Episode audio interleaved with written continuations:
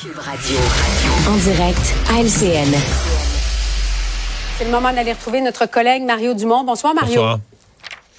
Enfin, une bonne nouvelle en santé, parce qu'elles sont rares. Il y a un demi-million de Québécois, un demi-million, qui ont été pris en charge par un médecin de famille. Et c'est un mois avant l'objectif que s'était fixé Québec.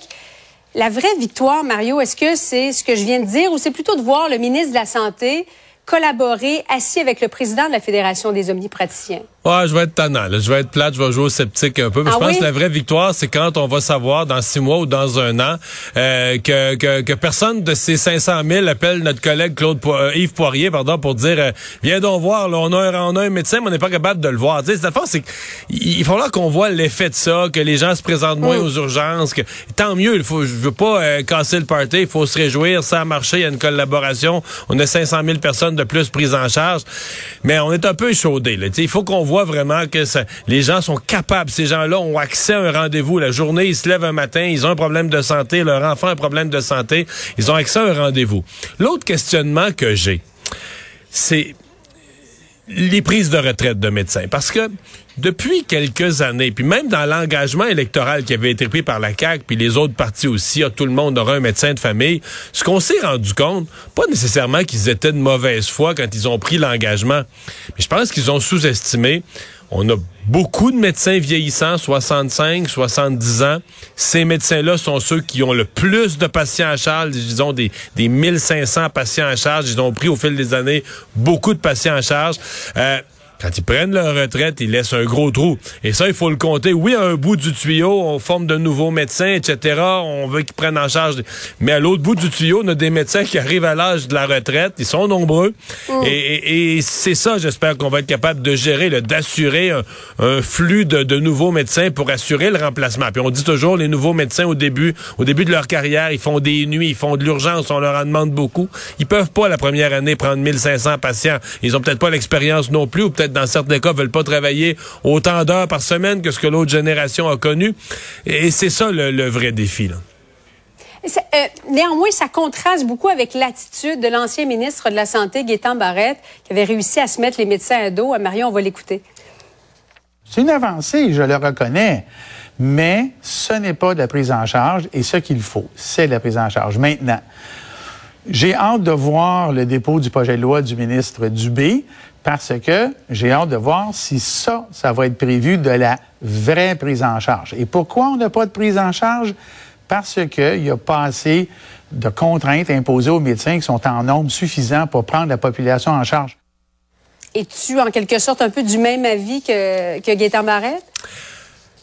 Il a une constance. Il a toujours maintenu quand on le regarde sur papier, le nombre de médecins qu'on a au Québec, quand on le regarde, euh, on a plus de médecins au prorata que, que la moyenne des provinces canadiennes, euh, qui en aurait assez pour prendre en charge l'ensemble des patients. Sauf que ça, c'est en théorie. Là. En pratique, il n'a jamais réussi à le faire, puis personne n'a jamais réussi à le faire. Puis là, aujourd'hui, Christian Dubé nous dit, ben moi, je viens d'en réussir 500 000 de plus. Fait que bon, prenons ça, puis espérons qu'on aura des services pour le reste dans les meilleurs délais. Toujours en santé, le ministre de la Santé au fédéral, Jean-Yves Duclos, qui va couper 41 millions euh, à la somme accordée à Québec dans les transferts en santé, parce que selon Ottawa, il y a des patients au Québec qui ont payé de leur poche pour des services de diagnostic qui auraient dû être gra- gratuits. Pourquoi Ottawa fait ça, euh, Mario? Pour montrer qu'il y a du pouvoir, même si la santé n'est pas de juridiction fédérale?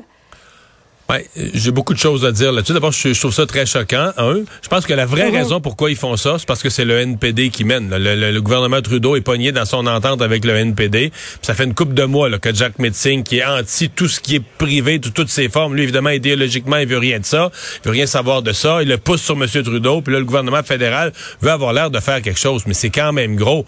On, on- on parle depuis des mois d'une nouvelle entente sur la santé pour que le fédéral finance davantage. Puis le fédéral, finalement, va financer très peu. Puis avec le Québec, l'entente n'est même pas encore signée, que déjà, on commence à couper du financement euh, de, de la santé. L'autre affaire, c'est que le fédéral, toutes ces conditions sur la santé où il veut pas que personne paye, etc., euh, ça a été mis en place à une époque où le fédéral, fédéral avait dit, garde, moi, je vais mettre mes conditions, mais je vais payer 50% de la facture. Là, on remonte 50 ans passés. Aujourd'hui, le fédéral paye 22% Là, avec la nouvelle entente, quand elle va en vigueur, va monter sa part à 24% et veut encore jouer les matamors, punir les provinces pour des services qui sont donnés, etc. Alors, j'ai trouvé ça assez, j'ai trouvé ça assez choquant aujourd'hui, assez insultant l'attitude du euh, euh, du fédéral dans le dans le dossier, d'autant plus que c'est une facture, dans le cas du Québec. Euh, on n'est même pas sûr que c'est vraiment des patients qui ont payé dans le privé, parce qu'il y a beaucoup de patients dans le privé qui passent leur carte soleil. comme Québec a refusé de donner ses chiffres, mais ben là, le fédéral dit, nous, on fait une règle de toi, on y va à l'œil, puis on dit, d'après moi, là, c'est 40, 41 millions, presque 42, c'est ça qu'on va te couper. D'autant plus insultant que sais que dans la nouvelle négociation, le fédéral disait aux provinces, nous, là, on veut un partage des données, partagez-nous vos données pour une meilleure collaboration en santé, pour donner des meilleurs soins. Hey, si j'étais le gouvernement du Québec, moi, je serais en beau baptême. Je dirais, OK, le partage des données que vous voulez, c'est du partage des données pour nous couper des vivres, pour nous couper du financement. Mm. Alors, j'ai trouvé que le ministre du Clos, aujourd'hui, avait fait une intervention formelle à propos. Mario, merci beaucoup. Au revoir, bonne fin de semaine. Bonne soirée. Ah voilà, c'est ce qui met un terme à notre émission euh, d'aujourd'hui. C'est ce qui conclut cette belle semaine qu'on a été heureux de passer en votre présence. Rendez-vous lundi, 15h30. Bye bye.